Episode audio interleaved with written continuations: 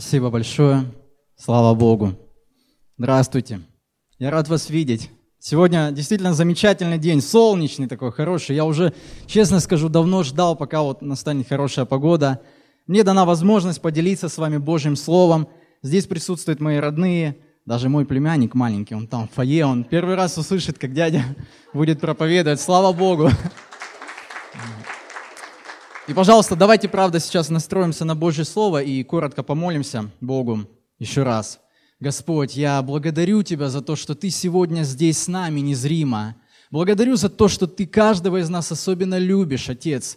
И Ты хочешь, чтобы мы менялись, становясь похожим на Твоего Сына. Ты хочешь готовить нас к вечности, для которой Ты и предопределил нас – Бог, я прошу Тебя, чтобы Ты сегодня здесь говорил в каждое сердце. Ты знаешь их нужды, Ты знаешь их боль, Ты знаешь их вопросы к Тебе. Ты знаешь все, Боже, я ничего не могу, я лишь человек, но позволь мне быть инструментом в Твоей руке. Могущественный Господь, пошли свое слово, наполни его своей силой и жизнью. Благослови сегодня эту церковь тем хлебом небесным, каким Ты желаешь, во славу Твоего Сына. Отче, прошу Тебя, и все отдаю в руки Твои во имя Иисуса Христа. Аминь. Моя проповедь называется следующим образом – все мы предстанем на суд Христов. Все мы предстанем на суд Христов. Почему я решил ее выбрать? Я наблюдал за жизнью, наблюдал за людьми, и я увидел, что современные люди, они совершенно не подозревают, что э, действительно скоро будет э, суд Божий. Они живут, как жили 300 лет назад, как жили 1000 лет назад, только происходит некая деградация духовная – морально, еще больше. Каждый человек поступает, как ему кажется правильным. Люди сами говорят, вот это добро, а вот это зло. Они называют то, что они не могут называть своими именами. Лишь Богу дана такая позиция. Каждый выбирает свою дорогу. И даже если вы, э, может быть, обратили внимание, на машинах сегодня пишут по-английски «моя жизнь, мои правила». Но, друзья, это же не наша жизнь, это то, что дано Богом. И Бог будет спрашивать однажды. И Библия конкретно об этом говорит. И мы все однажды предстанем перед судом Божьим и будем давать отчет за свою жизнь. Но как сегодня люди готовятся к этому отчету? Как сегодня люди готовятся к своей смерти? Они либо не любят об этом говорить, либо размышляют о том, что нужно какое-то дело успеть завершить на земле, да? Нужно подготовиться к похоронам, собрать деньги, нужно наследство передать. Это тоже имеет значение. Но проблема в том, что их заботят вопросы, связанные с их телом, но их не, не интересует то, что происходит с их вечной душой. Они не думают о том, что намного важнее. И поэтому я бы хотел поговорить об этом сегодня. Ведь Бог будет судить нас не так, как мы это себе представляем – у Бога свои критерии, у Бога свои цели для нашей жизни. Он же каждого муравья создал не случайно, тем более человека, как венец своего творения. И если Бог дал нам определенную цель, то Он и будет спрашивать, исходя из этой цели, а не нашего видения. Вот поэтому я бы хотел поговорить с вами о суде Христовом. Что же это за суд? Это суд, на который а, придут только верующие в Иисуса Христа, для которых Христос действительно был царем на земле. Не те, кто называли себя верующими, не те, кто считали себя верующими, не те, кто, может быть, когда приспичат, простите, молились или читали иногда Библию, что-то там соблюдали, но для кого Иисус Христос был главой жизни, царем, Господом, как Библия говорит. Да? Иисус предупреждал, многие в тот день скажут, Господи, Господи, не Твоим ли именем мы то делали или это, а я скажу, отойдите, я никогда вас не знаю, никогда вас не знал. Он говорит, что многие называли меня Господом на земле, но они говорили это словами, не понимая, что Господь – это хозяин, это повелитель, это тот, кто говорит, как жить.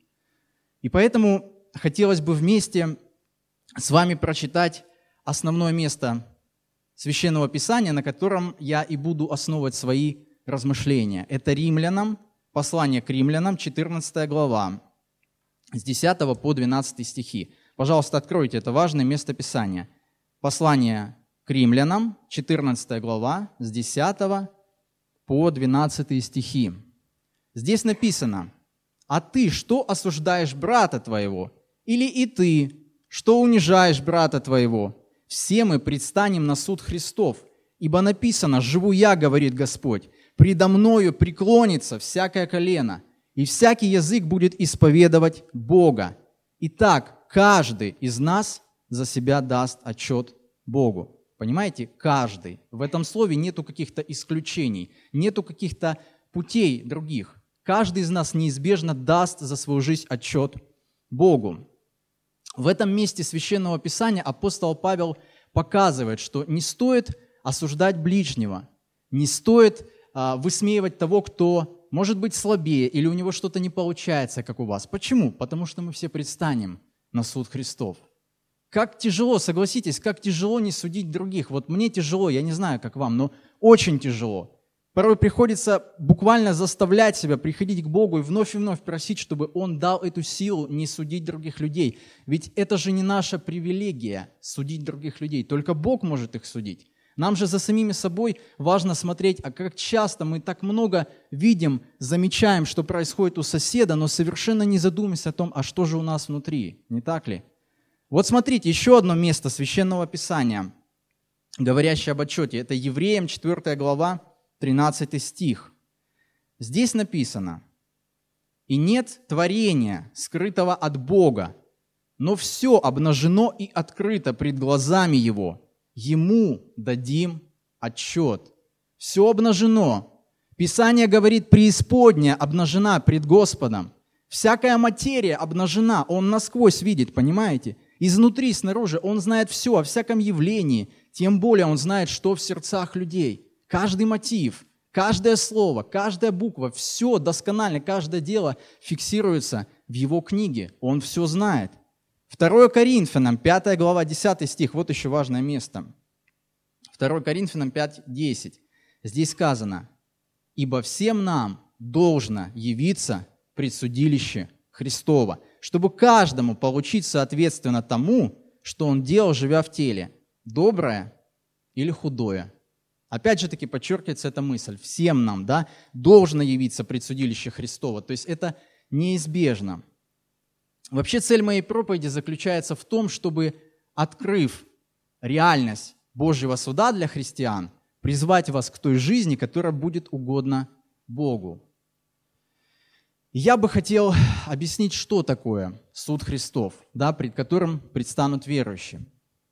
Все достаточно просто. Суд Христов – это место оценки, Божьей оценки верности христианина в том деле, которое он ему поручил. В результате этого суда люди либо получат вечные награды, либо понесут вечный урон. Сказано, впрочем, они спасутся, но так, как бы из огня. И мы позже с вами вернемся к этому, что это означает. Вы просто зафиксируйте, да, место Божьей оценки, когда Бог будет оценивать нашу верность Ему. Это не суд за грехи. Это не суд, где решается вопрос жизнь вечная или смерть вечная. Нет, это нечто иное. И мы тоже с вами это обсудим. Смотрите, а, есть такое убеждение в современном христианстве, к сожалению, оно неверное. А, убеждение заключается в том, что верующие люди не будут судимы в принципе. Ну вот, принял, да, ты Христа в свое сердце, там, жил для Бога, ну и предстал перед ним. Все, ты как бы миновал суд, и все в порядке. Начинается вечность, небеса, и все замечательно. Оно основано на Евангелии от Иоанна, 3 главе 18 стихе, где а, апостол Иоанн говорит, что верующий в Иисуса не судится, а неверующий уже осужден. Но дело в том, что здесь идет речь о, разном, о разных судах. Дело в том, что вот то, что мы выше с вами читали, это относится к суду над церковью, да, суд Христов – а здесь говорится о том, что верующие не предстанут на суд перед великим белым престолом. Библия показывает, что будет несколько судов. И вообще в истории было много судов. Был суд, когда Бог потопил этот мир водою. Это был его суд. Когда он сжег огнем э, города Содом и Гомор, да, они шли развратным путем. Это были маленькие предупреждения о грядущем суде. В будущем будет суд над сатаной и его ангелами, будет суд над Израилем, над царствами земли, будет суд над верующими, над неверующими, и это совершенно два разных суда. Смотрите, в Откровении, вы не раз об этом читали, Библия описывает некий суд, когда сказано, что апостол Иоанн говорит, «И увидел я великий белый престол». Огромный престол, на котором восседает тот, тот от лица которого а, пытается скрыться небо и земля, но не находят места. Там будет восседать не тот кроткий Христос, который въехал на ослике, нет. Там будет восседать Бог, глаза которого как пламень огня. Там будет восседать Бог, который будет судить грешных людей по их делам. Там не будет варианта на оправдание, не будет варианта выйти из этого суда и войти в вечную жизнь. Нет. Почему? Потому что Иисус уже сказал, что тот, кто в Него на земле не уверовал, он осужден. Это осуждение человек выбрал сам. То есть он уже осужден на вечную смерть. У него нет варианта оправдаться. Как только его земная жизнь закончилась, если его вопрос с Богом не был решен, то тогда он однозначно попадет на суд перед Великим Белым престолом и будет отвечать по полной справедливости за все, что он когда-либо сделал, сказал, подумал и так далее. Но радостная новость заключается в том, что верующих этот суд не коснется. И Библия четко показывает, она разграничивает это два, эти два суда. Да? Мы предстанем перед Христом уже совершенно на иной суд. Что же это будет за суд? Это будет суд, который будет похож на, а, на решение вопроса о наградах. То есть это вот как, э, как судейское такое место. Само вот это слово «судилище Христово» да, на языке оригинала звучит «бема». Оно означает помост для судьи, возвышение, судейское место или кресло судьи. То есть мы предстанем перед Христом, который сидит на этом троне, и Он уже будет решать вопросы, связанные либо с нашими наградами за наш труд Ему, либо с их отсутствием.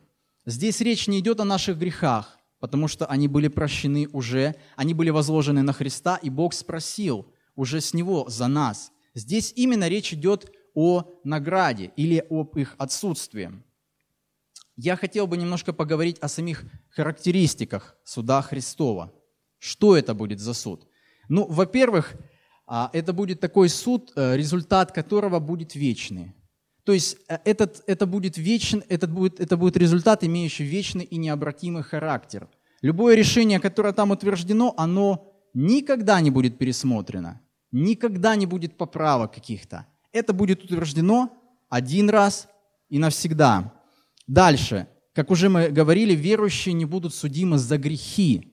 Почему? Потому что Сын Божий был осужден вместо нас, а мы приняли ту плату, которую Он за нас внес. Да? Он был осужден, Он был проклят Богом, Он испил на себе Божий гнев, Он сполна пережил наше наказание и умер вместо нас, чтобы мы жили вечно. Поэтому мы не отвечаем за грехи там.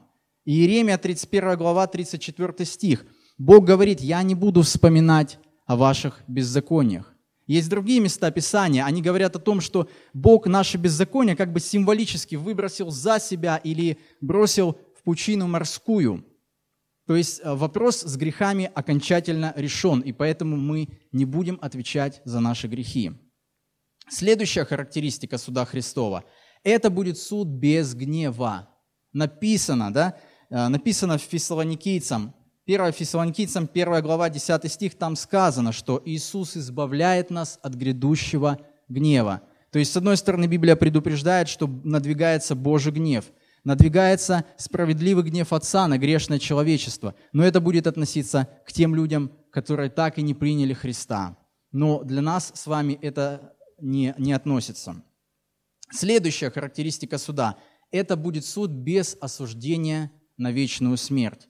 Потому что жизнь христианам уже обеспечена. Написано, что верующие в Сына уже перешли из смерти в жизнь. Да? То есть нам уже дана жизнь, и мы можем не переживать. Дух Святой в наших сердцах – это как залог нашего вечного спасения. Мы уже Богом Отцом переведены из царства тьмы в царство Его возлюбленного Сына. Мы уже с Ним тесно связаны, поэтому мы можем не переживать насчет этого. И последняя характеристика суда Христова заключается в том, как мы уже говорили, что люди либо будут вознаграждены Богом, либо получат порицание, о, котором, о которых мы будем говорить чуть позже. Вот смотрите, есть такое место Священного Писания, которое немножечко проясняет, что же это будет за суд. Первое послание Коринфянам, Откройте, пожалуйста, со мной 9 глава с 24 по 27 стихи. Я буду читать в современном переводе, он более понятный. Вы можете смотреть э, на экране или в своих Библиях в синодальном переводе. Читаю так. «Вы что, не знаете, что на стадионе бегут все участники забега, а приз получает один? Бегите же и вы, чтобы получить его. Все атлеты упорно тренируются, но те поступают так, чтобы получить венок, который увянет, а мы, чтобы получить венок неувидаемый. Так и я бегу не бесцельно, и я тоже, как кулачный боец, не колочу воздух впустую. Нет, я закаляю тело и подчиняю его своей воле, чтобы не получилось так, что, провозгласив радостную весть для других, самому не оказаться недостойным награды.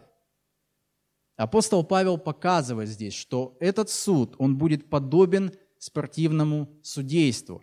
И, суда, и судья, Христос, примет решение, кто какую награду получит.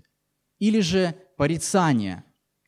Да, то есть обнаружится, кто хитрил, кто срезал углы, кто был неверен. Бог будет взвешивать мельчайшие какие-то детали. Знаете, мы люди, э, нам свойственно не обращать внимания на детали.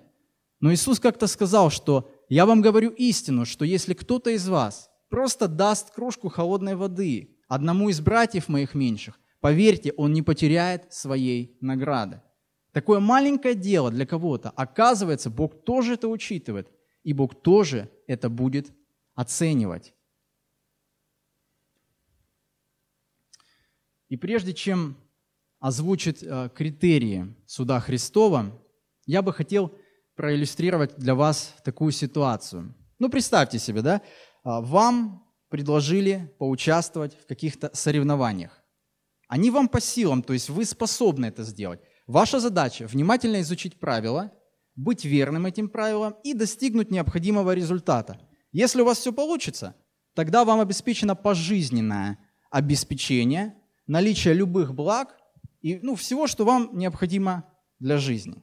Понимаете? То есть, ну, согласитесь, если бы такое было возможно, мы бы согласились. Три дня соревнований, верность правилам, хороший результат, и мы получаем пожизненно все, что нужно. Понимаете? Но а, представьте, что от того, а, как вы проживете, как христиане, эту земную жизнь, насколько вы исполните волю Отца Небесного, будет зависеть вся ваша вечность. Вечность – это не 10 тысяч лет, это не триллион лет, это процесс бесконечный, который, может быть, сейчас он нам непонятен как людям. Мы привыкли к этому ограниченному времени, да?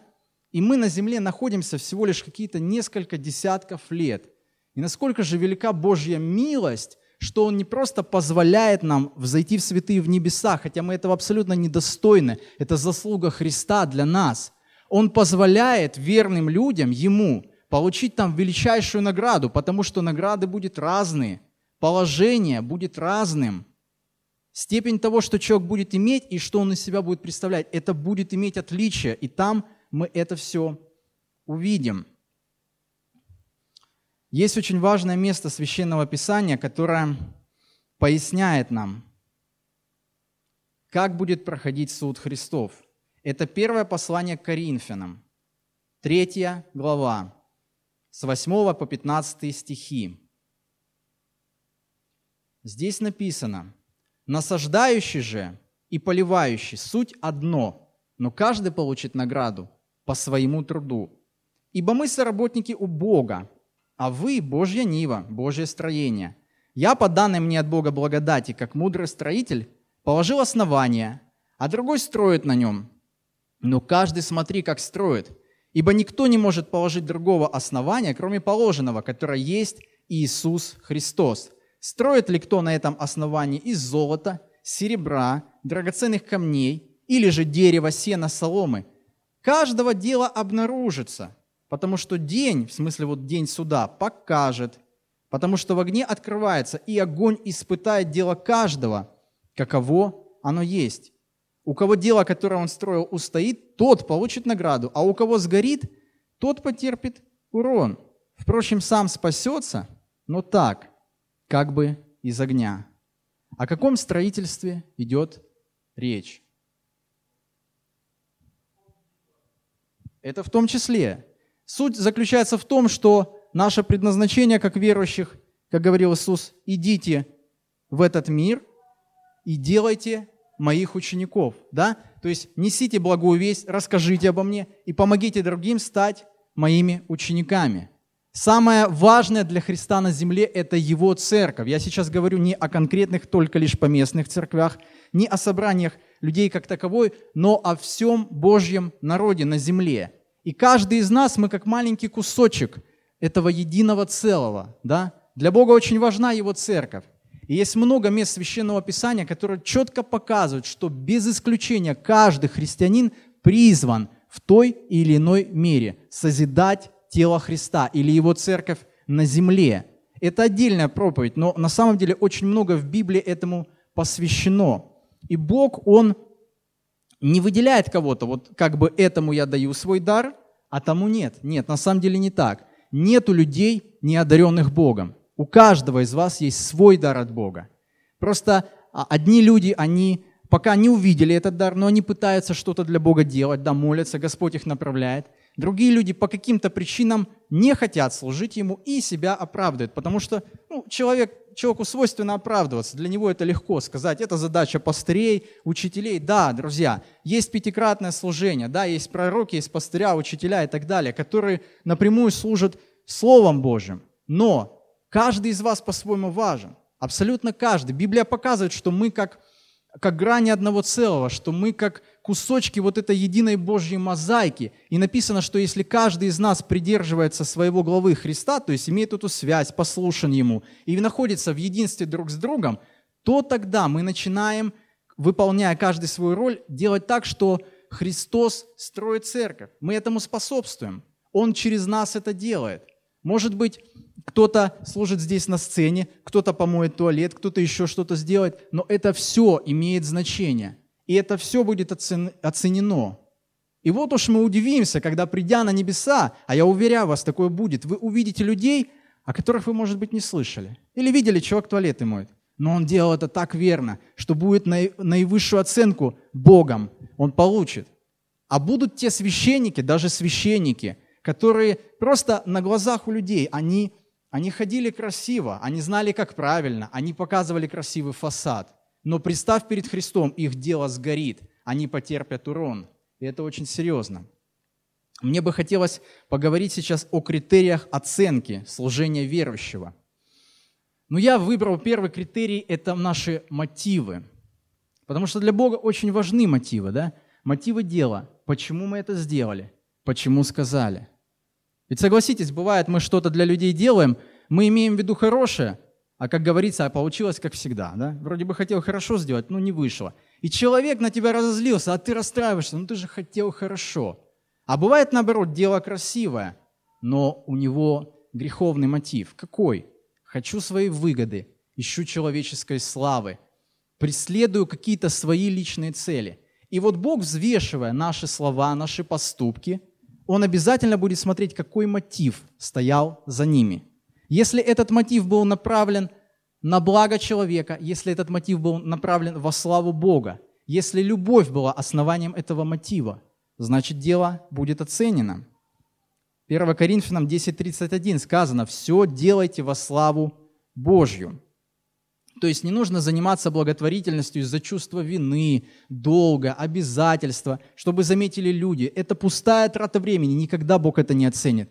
Но если в вашем сердце действительно благодарность к Богу, если вы искренне, то тогда делайте это. Как Иисус говорит, пусть левая твоя рука не будет знать, что делает правая. То есть несометно для самого себя, не концентрируясь на этом внимании, не думая, какой же я хороший. Нет. Ну просто делай искренне, от сердца. Еще один критерий оценки. Для Бога важно основание нашего служения. Что же может быть правильным основанием? Мы до этого читали 1 Коринфянам, да, что основание, кроме положенного другого, быть не может. Основанием является Иисус Христос. Поэтому, друзья, основанием для церкви, основанием для служения, основанием для жизни верующего является личность Иисуса Христа. Не только лишь какие-то учения Нового Завета, тем более не просто человеческие идеи, решения а, руководителей церквей, Суть не в истории, суть не в какой-то религии, созданной людьми. Суть в личности Иисуса Христа. Поэтому если основанием нашей жизни, нашего служения является личность Иисуса Христа, только тогда наше дело, оно в принципе будет рассматриваться на этом суде. Потому что для кого Иисус не являлся основанием, тот вообще не попадает на этот суд. Туда можно попасть исключительно, если Христос основание. Основание спасения. То есть вы понимаете, вы окажетесь перед Богом не из-за того, что вы делали добро, не из-за того, что вы чем-то это заслужили. Нет, только и исключительно потому, что Его Сын заплатил за все ваши грехи, подарил вам свою праведность, а вашу греховность забрал. И поэтому, если вы хотите служить Богу, то пусть вашим основанием – будет Иисус Христос и Его Слово, то есть Его воля и исполнение этого. Потому что Библия показывает, если мы не исполняем Его Слово, то все уходит впустую. Вспомните, Иисус рассказывал притчу Евангелие от Матфея. Он говорил о том, что есть некий человек, да, который построил дом свой на песке, а другой человек построил дом свой на камне. И кто построил на песке, После того, как буря пришла, этот дом разнесло в щепки. Кто построил на камне, дом устоял. Что же это за камень? Камень есть Иисус Христос и соблюдение Его слов. Поэтому в служении всегда ищите Божьей воли, не ваших человеческих идей, не вашего мировоззрения, но ищите руководство от Бога, как вам Ему служить, что делать. Да? Только Он и Его Слово может быть нашим верным основанием. Третий критерий оценки тоже важный. В чем же источник силы которой мы служим Богу. Что же это такое? Это могут быть наши возможности, естественные. Это могут быть наши амбиции какие-то. Или это может быть сила Духа Святого. Ведь Христос дал понять, что «я виноградная лоза, вы ветви». Точно так же, как сама по себе лоза не способна вернее, веточка не способна в отрыве от лозы приносить плод, точно так же и вы без меня не можете делать ничего. Что мы без Иисуса можем сделать для Него? Мы не можем ничего. Мы не можем в отрыве от Бога творить добро. Мы не можем. Нам будет казаться это хорошим. Может быть, даже это понравится человеку. Но оценивать нас будет не человек. Оценивать нас будет святой Бог. Это Бог, глядя на которого ангелы не выдерживают, они закрывают свое лицо и взывают «Свят! Свят Господь!» Потому что Он неописуемо велик, потому что Он своим взглядом, Он насквозь видит все наши огрехи, все нюансы. Но это Бог любящий, это Бог милосердный, это Бог, который действительно справедливо способен судить людей, так как на земле никогда не будет. Поэтому, основань, поэтому источником силы нашей должен быть Святой Дух. И апостол Павел неоднократно говорил, что «я тружусь не своей силой, я потрудился более, чем они, впрочем, не я, а благодать Божья, которая во мне». Это благодать и есть сила Духа Святого, это Его способность служить. Поэтому всегда ищите Его руководство и Его силы для служения Богу. Следующим критерием оценки является наличие верности. Апостол Павел говорит, что верность есть главное качество домостроителей верный в малом будет верным и в большем. О чем это говорит? Если вам доверено что-то Богом, маленькое-маленькое дело, никто не видит. Вы думаете, что же это такое? Что-то такое незначительное, даже никто особо не обращает внимания. Будьте верны в этом, Бог вас поставит над большим. А как у нас сегодня? А у нас так. Мы приходим к Богу и говорим, Господь, открой наше призвание великое и необъятное. И что? И ничего не происходит. И мы сидим на месте – но если Бог вам не открыл сейчас свое призвание, не переживайте. Он же вас сотворил. Он же знает, как вас подвести к этому призванию. Ваша задача быть верным в том, что сейчас вам дано. Если вы поставлены Богом служить в чем-то, сохраните верность, соблюдайте детали, думайте об этом, развивайтесь в этом, ищите Божьего руководства, делайте все от сердца. И если вы будете верными, Бог обязательно поставит вас над большим. И последний критерий оценки или то, на что Бог будет обращать наше внимание, это наши дела. То есть не только мысли, не только слова, не только мотивы, да, как говорит Библия, но и наши дела. Христос сказал, я иду воздать каждому по делам его. И я стал смотреть, что Библия об этом говорит. о делах верующих. Библия показывает, что будут разные категории людей, которые придут в вечность.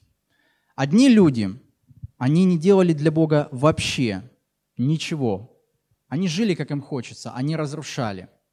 Другие люди что-то пытались сделать для Бога, но не проявляли в этом особой верности. Третьи люди были действительно верны и добросовестны в служении Богу. Так вот, друзья, правда в том, что много людей будут, которые осознанно будут считать, что Бог их примет, а Он им скажет, отойдите, я никогда вас не знал, делающие беззаконие. А они будут стучать, говорят, Господи, открой, Господи, Ты учил на наших улицах, Господи, мы ходили в церковь Твою, Господи, да мы от Твоего имени даже чудеса творили. Иисус скажет, отойдите, я никогда не знал вас.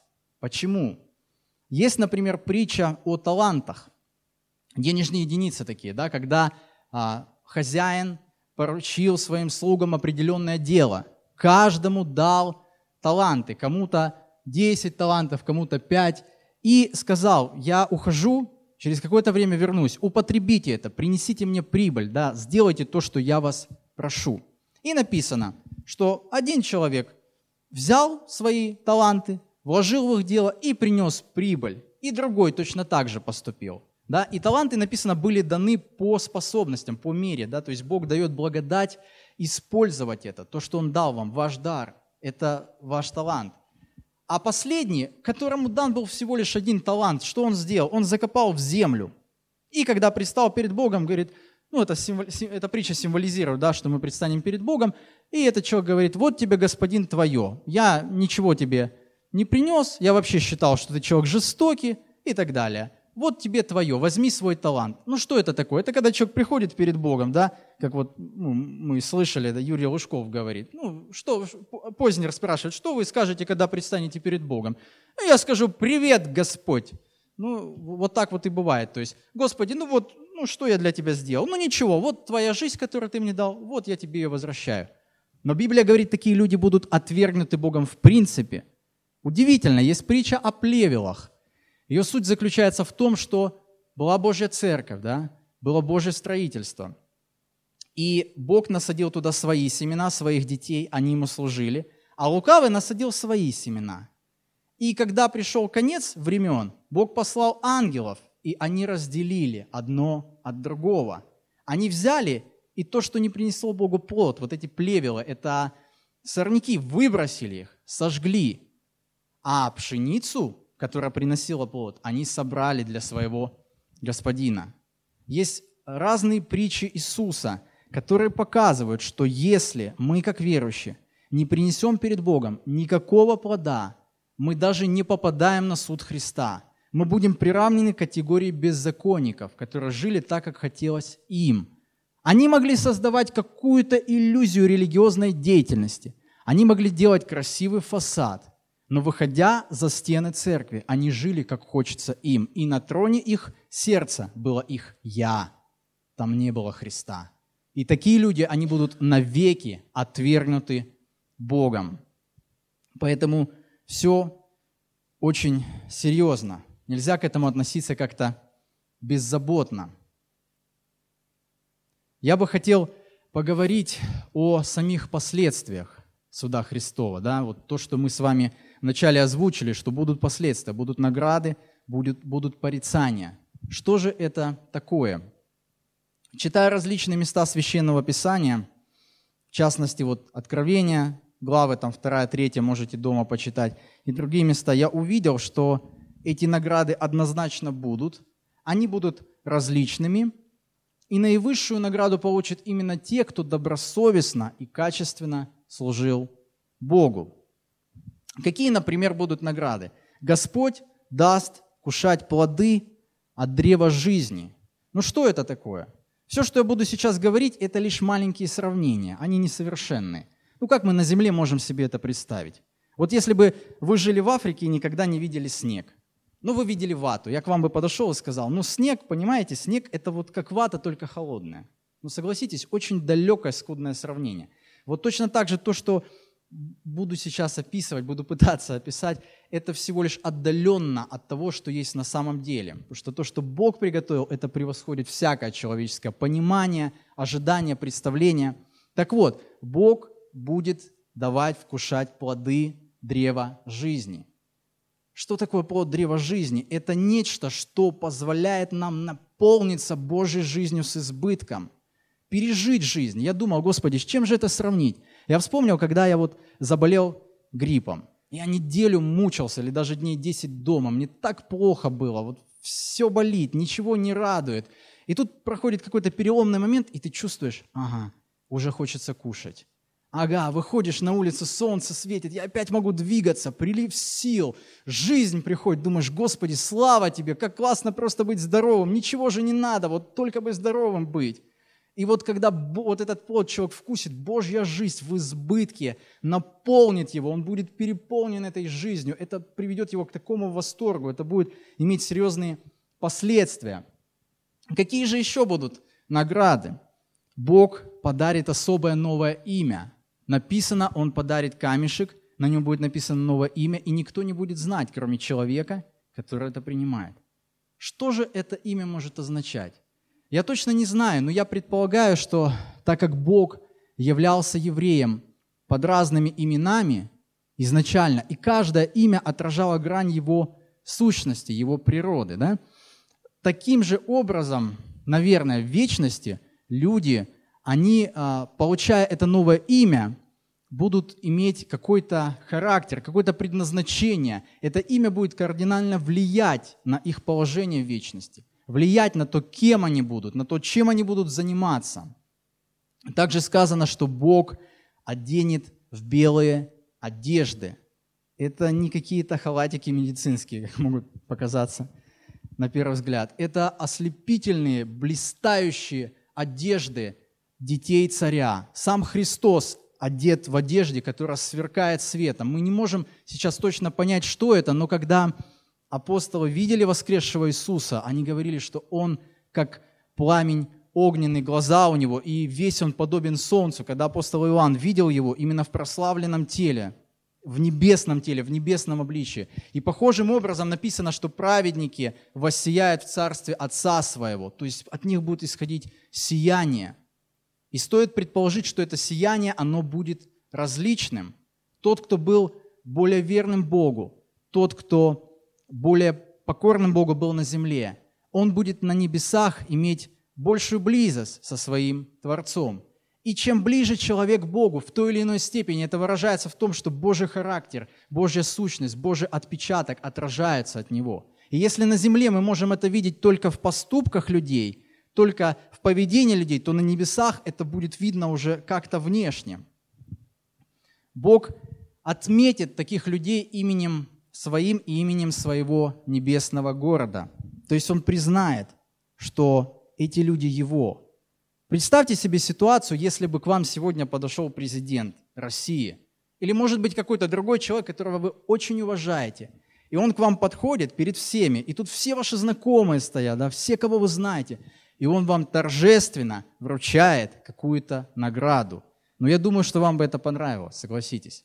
А представьте себе, владыка Вселенной лично для вас приготовил эти награды. И когда будут там стоять миллионы ангелов и людей, Он вручит ее вам. Он почтит вас. Иисус говорит, я почту вас, и Отец мой почтит вас. Будет выражено почтение. Верующие люди облекутся в Божью славу. Также Библия говорит о том, что Бог будет давать венцы. Что это за венцы? Это венцы, которые даются победителям – этот венец, он будет символизировать ту награду и ту позицию, которую Бог доверит вечности. Библия описывает эти венцы. Венец жизни, венец славы, похвалы, нетленной праведности. У каждого венца своя грань. И каждый венец останется у вас навсегда. Никогда это не будет уже забрано от вас. Нет. Также Бог, Он доверит людям определенную позицию. Я верю в то, что на небесах люди будут э, жить в разных условиях. Там будет неописуемо хорошо везде. Но это, конечно же, мое мнение, но определенные места Священного Писания косвенно намекает на это, что будет различное жилище у людей, или же они будут в разной степени близости со Христом, потому что Христос сказал, кто побеждает и соблюдает дела мои до конца, тому я дам сесть на своем троне, как я победил, и Отец дал мне сесть. Да? То есть один человек будет ближе ко Христу, другой человек будет дальше от Христа. Один человек а, придет на небеса уже измененный Христом здесь на земле, и из-за того, что он на земле искал Бога, жаждал Бога, у него будет бли... особая близость с Ним там – он сможет особенно как-то, может быть, познавать Бога. Ну, то есть будет определенная разница. Мы не можем вот точно сейчас это уловить. Потому что апостолы, когда говорили о вечности, они всегда показывали, что это, то, что мы вам говорим, это похоже на то, как будто бы вы смотрите в мутное такое зеркало и видите свое отражение. То есть не четко, ограничено. Потому что мы с вами в земных телах, мы привыкли к тому, что мы видим глазами, к тому, что нас окружает. А то, что в вечности, оно превосходит все ожидания. Оно превосходит все то, что мы можем себе представить и можем а, захотеть. И я думаю, что подобно тому, как люди на земле, которые прежде всего в своей жизни ищут Божьего, Божьих интересов, написано, что остальное им приложится. Я думаю, что подобно этому и в вечности люди, которые земную жизнь сфокусировали вокруг Божьего и были Ему верны и полноценно послужили, они будут иметь все необходимое. Там будут различные сокровища. Помните, Христос, когда к Нему подошел богатый юноша и спросил, а что же мне делать, чтобы наследовать жизнь вечную? Иисус видел, что у Него есть то, что для Него важнее всего, это Его богатство. Иисус сначала одно ему сказал другое, а потом говорит, возьми вот это богатство – пойди раздай нищим и иди, следуй за мною. А на небесах будет иметь, будешь иметь сокровища. То есть, когда Иисус это говорил, Он говорил реально, ты будешь иметь сокровища. Ты не просто так сейчас потеряешь, ты не просто так сделаешь доброе дело, но ты будешь иметь сокровища там, на небесах. Ведь небеса, они а, представляют из себя полноту всего. Почитайте, что Библия говорит в Откровении о небесном городе. На чем он построен? Он построен на 12 основаниях, каждая из которых сделана из драгоценных камней. Сам город будет изготовлен из золота. Написано оно прозрачное, как стекло. Это некое золото, которого здесь на земле нету. Это символ безусловной Божьей чистоты, абсолютного богатства, полноты всего, что нужно – это здесь, на земле, мы испытываем недостатки, хотя Господь нас не оставляет. Он заботится. И здесь, на земле, Бог и сегодня исцеляет больных, и сегодня Он кормит голодных. Но там в вечности, и только там в вечности будет полнота. Именно про небеса сказано, что Бог отрет всякую слезу. Именно про небеса сказано, что больше не будет смерти, вопля, не будет плача, не будет боли, не будет боли. Мы будем испытывать вечную радость. Мы сегодня пели с вами об этом. Вечная радость, вечная слава. И действительно, вся полнота Божьих благословений там для нас приготовлена. Но самое главное, самое важное, что там есть, это сам Бог и отношения с Ним. Потому что человека Он сотворил для вечных отношений с Ним. Если человек только вкусит, кто есть Господь, и что означает познавать Бога, он не захочет променять это на что-то остальное. Это непознаваемая личность, неописуемая. Триллиарды лет можно узнавать его и никогда не узнаете до конца. Можно восхищаться им и никогда не закончится восхищение. Не будет там скучно. Там будет все намного более колоритно и многогранно, чем здесь. Там действительно будет предостаточно различных занятий, и мы сможем служить всемогущему Богу. Каждому будет дано какое-то свое дело – да, мы там будем и отдыхать от земных трудов, но в то же время рабы Его узрят лицо Его и будут служить Ему. Так написано. Поэтому мы сможем служить Богу, и уже не будет у нас этого греха. Уже не будет этого сопротивления. Не нужно будет бороться с собой. Не нужно будет переживать, а вдруг я вот сейчас согрешу, я уйду от Бога. Мы будем в прославленных телах, подобное тому телу, которое дано было Иисусу Христу мы будем совершенно уже чистые от всех последствий греха. И не будет уже ни болезней, ни смерти, никаких вот этих проблем. И мы будем наполнены Божьей жизнью. Мы не будем нуждаться уже в сне, но мы будем вечно прославлять Бога, вечно жить с Ним, вечно радоваться. И там у нас будет достаточно времени, чтобы и друг с другом пообщаться достаточно близко, узнать друг друга. На земле мы живем в этой суете, мы зажаты в рамках времени, у нас есть нужды, на небесах нет ограничений. Там полнота всего, всех благословений, которые человек может пережить. Но есть и другая сторона суда Христова, это порицание, о которых я уже говорил. И хотя грехи и беззакония, а человек не будет за них отвечать, но человек будет нести ответственность за верность перед Богом. И если вот это дело сгорит его, он потерпит урон или он получит вечное порицание. Что это такое? Ну, представьте, помните, Библия говорит о том, что основанием а, должен быть Иисус Христос жизни и служения, а дела сравниваются. То есть либо дела – это золото, серебро и драгоценные камни, либо это сено, дерево, солома. Это символически показано. Что же это такое? То, что является в глазах Божьих ценно, прочно и вечно, это и есть драгоценное перед Богом. Это и есть золото, это и есть драгоценные камни. Это то, из чего верующие призваны строить Божье дело на земле. То что, то, что в глазах Бога бесполезно, это сгорит. Оно похоже на сено или на солому, или на дерево. Оно неплохое само по себе.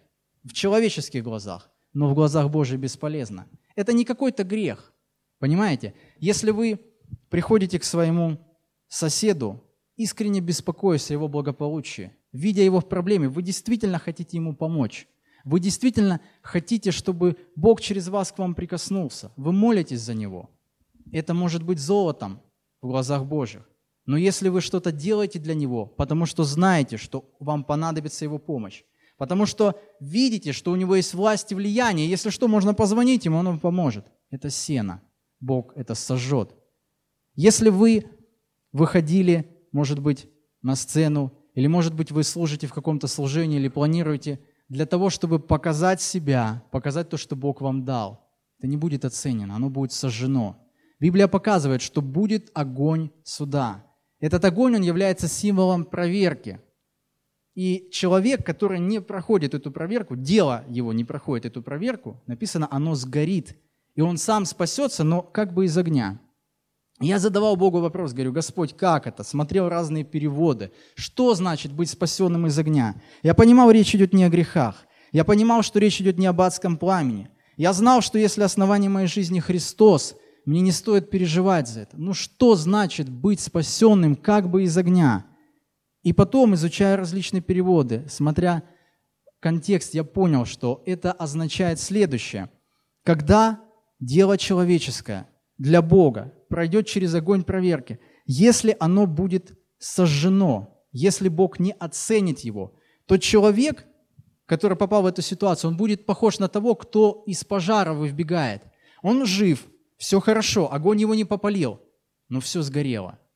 Сгорела вся его квартира, там все деньги, там все имущество, там все, что нажито годами и десятилетиями. Он жив, слава Богу, хорошо, но все это сгорело. Он как погорелец. Вот что значит быть спасенным как бы из огня. Это потерять всю ту полноту богатств, каких-то благословений, венцов, которые Бог приготовил. И это будет сопровождать сквозь вечность. Понимаете? Один будет иметь одну позицию, другой другую.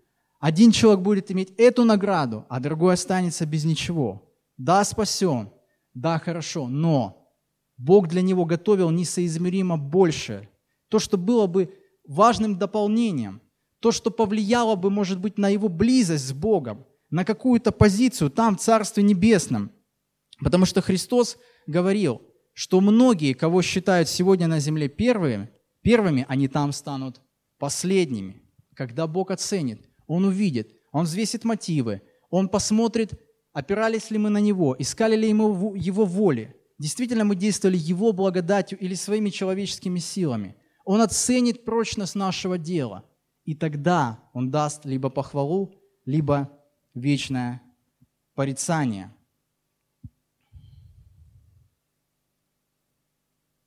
Иисус предупреждал, что тот, кто нарушит даже мельчайшую его заповедь, осознанно нарушит, и при этом начнет других учить этому, может быть, своими словами или своими поведи... своим поведением, он, мельчай, он малейшим назовется Царстве Небесном.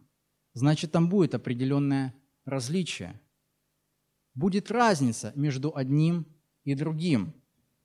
И как важно сегодня об этом задумываться, пока еще есть у нас для этого время.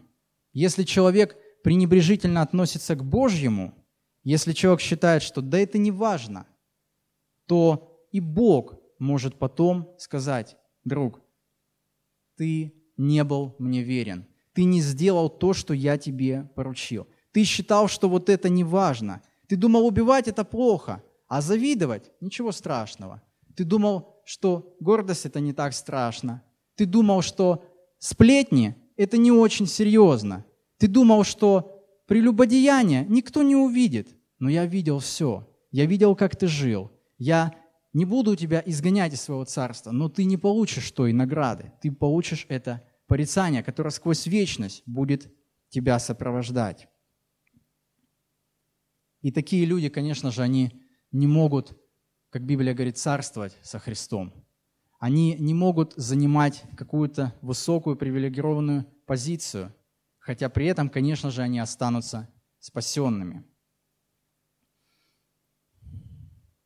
Хотелось бы а, сказать, как мы можем практически готовиться к суду Божьему. Да? Как практически нам можно сегодня подготовиться к этому суду перед Христом. Но я думаю, первое, что мы можем делать, это, как Библия говорит, пребывать во Христе. 1 Иоанна, 2 глава, 28 стих написано. Итак, дети, пребывайте в Нем, чтобы, когда Он явится, иметь нам дерзновение и не постыдиться перед Ним в пришествии Его. Что значит пребывать во Христе? Постоянно поддерживать связь с Ним, развивать отношения, позволять Ему управлять вашей жизнью и решать, что добро, а что зло, что хорошо, а что плохо. Находиться под воздействием Его Духа, когда Он будет трансформировать ваш характер в характер Иисуса Христа – ведь мы же знаем, что наша задача быть похожим на Иисуса. Но мы ничего для этого сами сделать не можем. Но мы можем способствовать этому, когда находимся под регулярным влиянием Духа Святого. Пастор уже много раз говорил на эту тему, как мы можем как бы подставлять себя под влияние Духа Святого, под Его воздействие. Когда мы приходим в собрание верующих, неважно где, но это собрание верующих во имя Христа, там Дух Господень, и мы открыты для Божьего действия. Бог влияет на нас. Когда мы садимся, читаем Его Слово, Божий Дух влияет на нас. Когда мы начинаем благодарить Бога, славить Его, молиться Ему, Бог влияет на нас. Когда мы поступаем по Его воле, когда мы слушаемся Бога, Дух Святой изменяет нас. И мы, может быть, этого не замечаем. Кто-то со стороны, может быть, и заметит, а вам кажется, ничего не происходит. Происходит. Не переживайте. Все постепенно. У Бога достаточно времени. Он ни за что не переживает. Он контролирует все процессы. Он заранее наперед расписал всю нашу жизнь, и Он знает, что сделать для того, чтобы, уходя с этой земли в вечности, мы отражали Его характер. Чтобы действительно, придя туда, мы пришли не с пустыми руками, но принесли много плода для Его славы. Поэтому первое, что нам необходимо, это пребывать во Христе, быть в единстве, пустить корни жизни во Христа. Второе, какой практический шаг, да? Важно регулярно смотреть в глаза реальности суда. Это значит сегодня, уже сегодня, не завтра, не с понедельника, не со вторника, а уже сегодня жить так, будто бы Христос придет на эту землю скоро, будто бы это случится завтра, будто бы вы лично предстанете перед Богом, ведь мы же не знаем, когда это случится. Но никто же не знает, но никто же не застрахован. Мы понимаем, что либо Христос придет за церковью, и мы доживем до этого момента, Он нас заберет, либо мы физически вынуждены будем пережить смерть и предстанем перед Богом, а там уже ничего нельзя будет изменить, поправить, добавить. Поэтому сегодня важно смотреть в реальность этого суда. Важно читать, что Библия говорит об этом суде, что Библия говорит об отчете перед Богом, к чему Библия призывает нас, как верующих – как Бог оценивает дела, что в его глазах золото, что серебро, а что солома, что сено. И вот сегодня этим важно заниматься. Следующее практическое действие. вникайте в себя и в учение Христова, как говорит об этом апостол Павел. Что это такое? Ну, читайте вы Слово Божье внимательно. Смотрите, Библия говорит, что вы призваны быть вот такими или такими. Смотрите в себя, видите несоответствие и молите, чтобы Господь изменял вас, чтобы то, что написано в Его Слове, было в вас, и вы были отражением этого Слова. Это то, каким был Христос. Он в полноте явил собой Бога Отца. Каждое Его Слово, каждый Его поступок, каждое Его действие отражало то, чтобы Его Отец сделал в данной ситуации. Он был воплощением Слова и назван Словом Божьим для нас. Назван тем, кто принес нам Бога, кто открывает нам Бога сегодня. Четвертое практическое действие. Нам необходимо иметь здоровый страх Божий. Это очень важно. Страх Божий не только удаляет от смерти. Страх Божий всегда сохраняет в нас вот эту трезвость, вот эту здравость, когда мы понимаем, что время наше имеет определенный лимит. Оно не безгранично. Не так, как в молодости, когда кажется, что куча времени еще, можно много чего попробовать, пережить. Нет. Но мы понимаем, что каждый день размерен Богом. И у каждого дня, для каждого дня у Бога свое предназначение. И мы этим живем, мы ищем, чего же Господь сегодня хочет. Мы открыты для Его воздействия. Еще один практический шаг. Важно оставаться открытым для исправлений через голос Духа Святого в наших сердцах, через то, что говорит Писание, и что не менее важно, через Божьих служителей. Потому что сегодня, к сожалению, практикуется такая вещь, когда тот человек, которого Бог поставил над вами, ваш пастор, ваш лидер, ваш духовный наставник, говорит вам, что вот здесь вот вы не правы, или вот это вот не так. Вы внутри себя понимаете, скорее всего, понимаете, что вы не правы – но надо же как-то себя оправдать и сказать, да это человек, да что он может знать, да он может ошибаться. Конечно, человек может ошибаться, он не Бог. Но только Бог его не случайно над вами поставил. Если вы действительно видите, что он не прав, и вы по Слову Божьему это видите, это одно. А когда это просто ваше убеждение, это другое. Важно сохранить уважение. Если вы видите, что что-то не так, нужно в этом разобраться, выслушать уважительно. Может быть, подойти к тому, кто духовно постарше, поговорить на эту тему, помолиться Богу. Но не оставить как есть, не отодвинуть в сторону. Потому что сегодня, противясь Божьим служителям, люди часто противятся самому Богу. Но Бог с неба сегодня не говорит вот так с людьми, как с Моисеем. Бывает, Он говорит через голос совести. Бывает, Он говорит через постороннего человека. Бывает, Он говорит через вашего духовного наставника – Поэтому давайте будем внимательны, давайте будем открыты для Божьих исправлений. Давайте не позволим своему сердцу закрыться, чтобы Господь не мог нас изменять. Ведь мы же сами выбираем, открываться для Его корректировок или нет. Ведь люди сами себе, по сути, формируют судьбу вечности. Потому что Бог сказал, я хочу, чтобы все люди спаслись и достигли познания истины.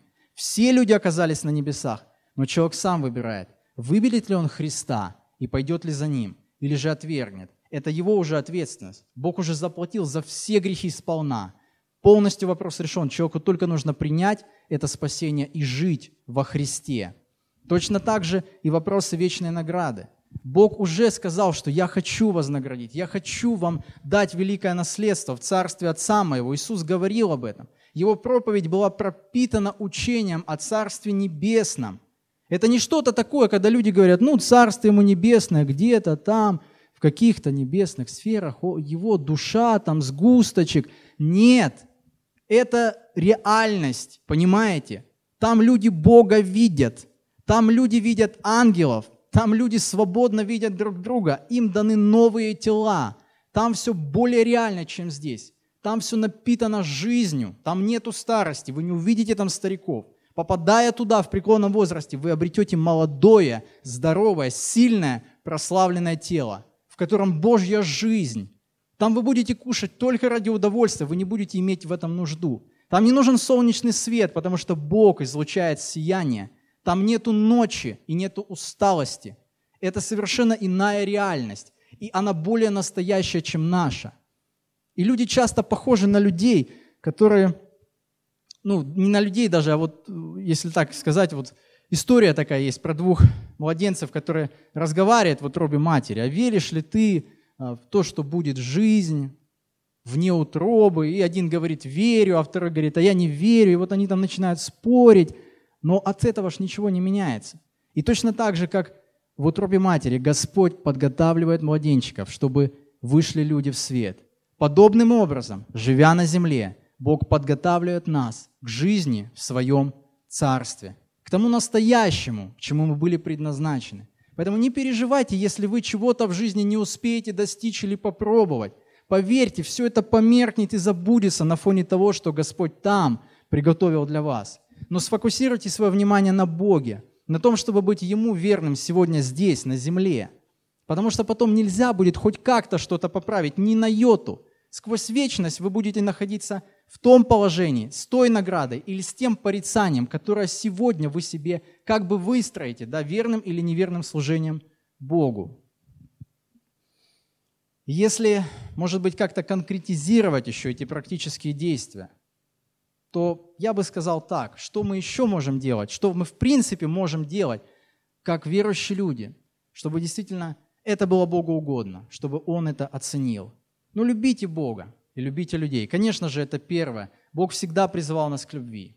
Он никогда не хотел, чтобы мы делали что-то ради этой награды, ради какой-то выгоды на земле или в вечность. А, конечно же, она будет, безусловно, будет, но если мотивом будет любовь, если мы будем любить своего Бога, как Он говорит об этом, и любить ближних, и уважать их, и заботиться о них, не думая о воздаянии, не на этом фокусируясь, а просто любя, являя им Христа, поступая, как Он поступал, ведь вспомните, он же молился за тех, кто его убивал, он искренне молился. Римские сотники, римский сотник, он такого никогда не видел, он был шокирован. Все были удивлены, когда это видели, что этот Христос, ведь это же не подделаешь, когда тебя уже избили до полусмерти, когда разорвали на тебе все твое лицо, когда ты весь оплеван. И он искренне молится, говорит, Отец, прости им, ибо не ведают, что творят. Отец, помилуй их. И тогда что-то начинало происходить в сознании людей. Они понимали, это не человек, человек так не может. Это Божий Сын. Это воплощение Бога живого, это воплощение любви и милости. Поэтому любой человек, который просто наплюет на эту жертву, у него не будет извинения. Он предстанет не перед судом Христа, он предстанет перед великим белым престолом. И там он испытает на себе всю тяжесть Божьего гнева, которая сквозь вечность будет сопровождать его в адском огне. И никаких изменений уже не будет.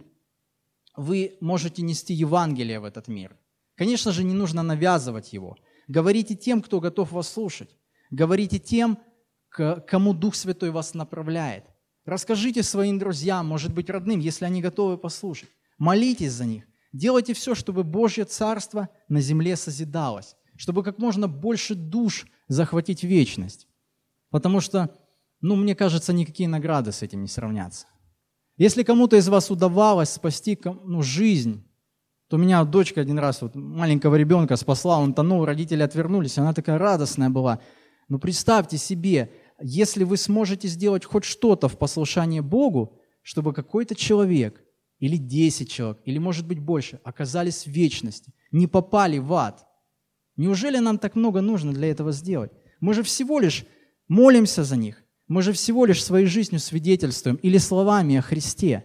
Мы всего лишь готовы им помочь. Не мы это делаем, Бог это делает, но мы как инструменты в Его руках.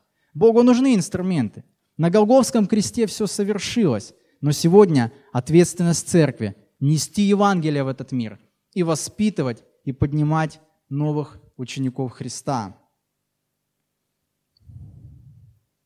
Используйте тот дар, который Бог дал вам. Он у вас есть, я вас уверяю. Если вы пока не видите, молитесь об этом. Бог будет раскрывать, но начните с чего-то служение Ему.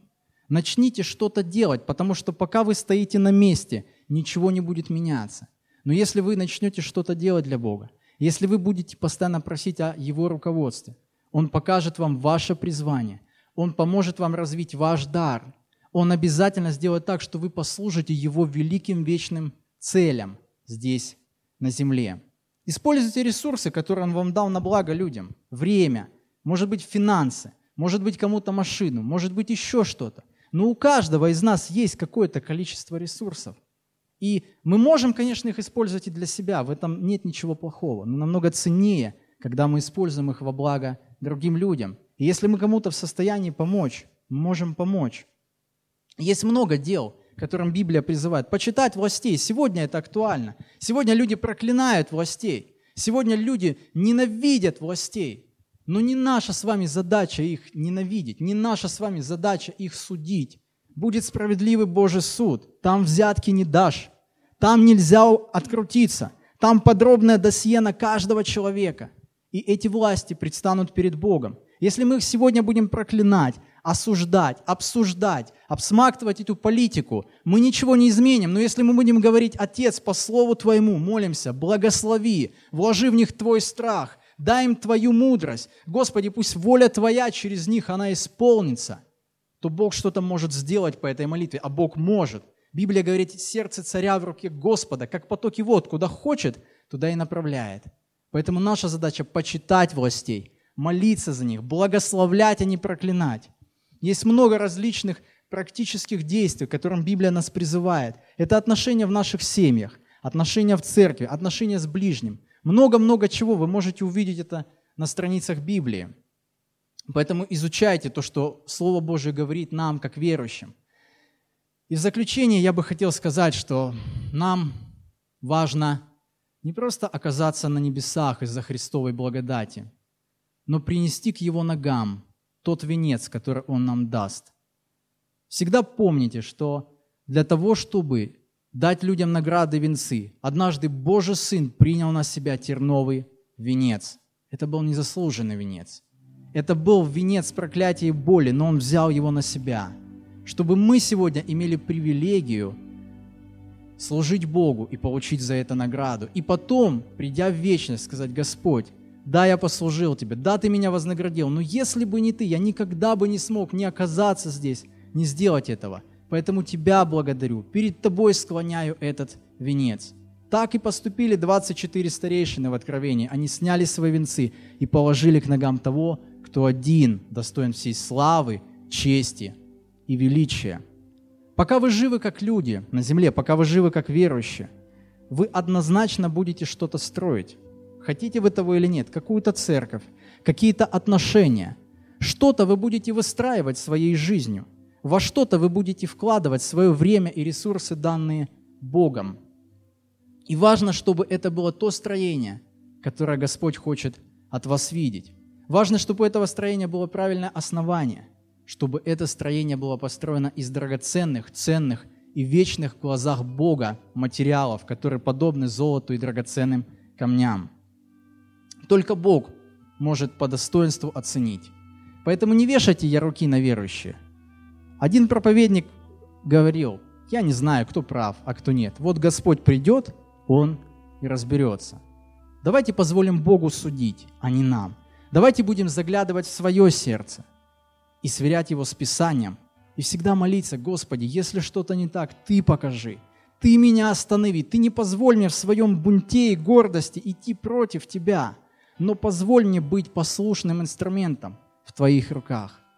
Ведь в этом же великая честь и привилегия, когда сам Творец, Он как-то задействует нас в своих целях. И мы никогда от этого не проиграем. Это во благо нам самим. Если вы служите Богу прославлении, станьте поклонниками, каких Отец ищет себе.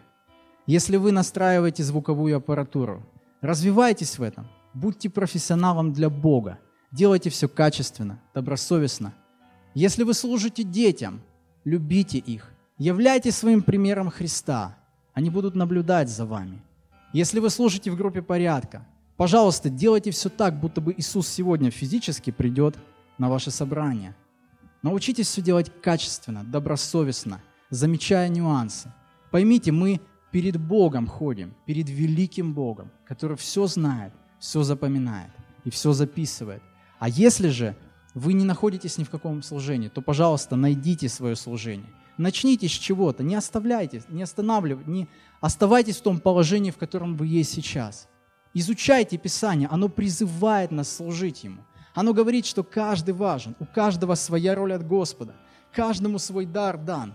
И неважно, какой масштаб в глазах людей, если вы будете верны перед Богом, Он оценит это наивысшим баллом. Он перед всеми людьми покажет, каково ваше служение было по сути. Откровение, 22 глава, 12 стих. Иисус Христос говорит, «Се гряду скоро, и возмездие мое со мною, чтобы воздать каждому по делам его». Дорогая церковь, день вознаграждения приближается. Он очень скоро придет.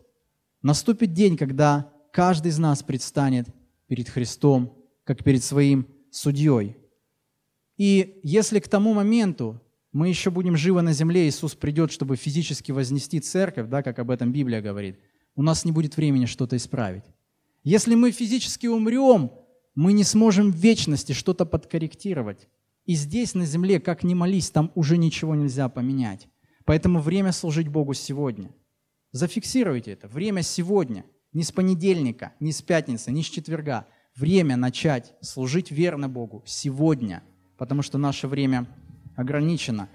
И последнее место Священного Писания – это книга Малахия, Ветхий Завет. Малахия, 3 глава, 18 стих. Эти слова говорит Бог. И тогда снова увидите различие между праведником и нечестивым, между служащим Богу и неслужащим Ему. Мы на земле часто не видим разницы. Мы говорим, Господи, как же так? Я же служу Тебе. Господи, я же то делаю. Посмотри этот беззаконник. Да у него же денег столько. Да у него же все хорошо. Боже, почему? Я не понимаю. Или вот этот человек так служит, этот так служит. Поймите, придет время, когда Господь откроет сокрытое во мраке, как написано, когда будут открыты все то, что сегодня мы не видим, когда люди действительно будут разделены. Одних Христос пригласит в царство своего Отца, других отвергнет и скажет, идите от меня, проклятые, в огонь вечный. Одним Он даст великую награду, а другие, как погорельцы, лишатся всего того, что Бог хотел им дать, и получат это порицания. Бог покажет. Бог покажет разницу между служащими Ему и неслужащими Ему. Бог обязательно помнит каждую вашу жертву, каждую боль сердца, каждый крик к Нему, каждое доброе дело сделано искренне. Бог все помнит. Не переживайте, вы забудете, Бог не забудет. Библия четко показывает нам, что Господь, Он справедливый судья. Господь, Он судья, который способен в полноте, изучая все дела, вынести верный приговор. Поэтому я хочу призвать вас сегодня. Живите так, чтобы, представ перед судом Христа, вы могли с улыбкой и благодарностью Богу сказать Ему за все спасибо и положить свой венец, который Он вам даст к Его ногам. А теперь давайте мы помолимся Ему. Давайте встанем.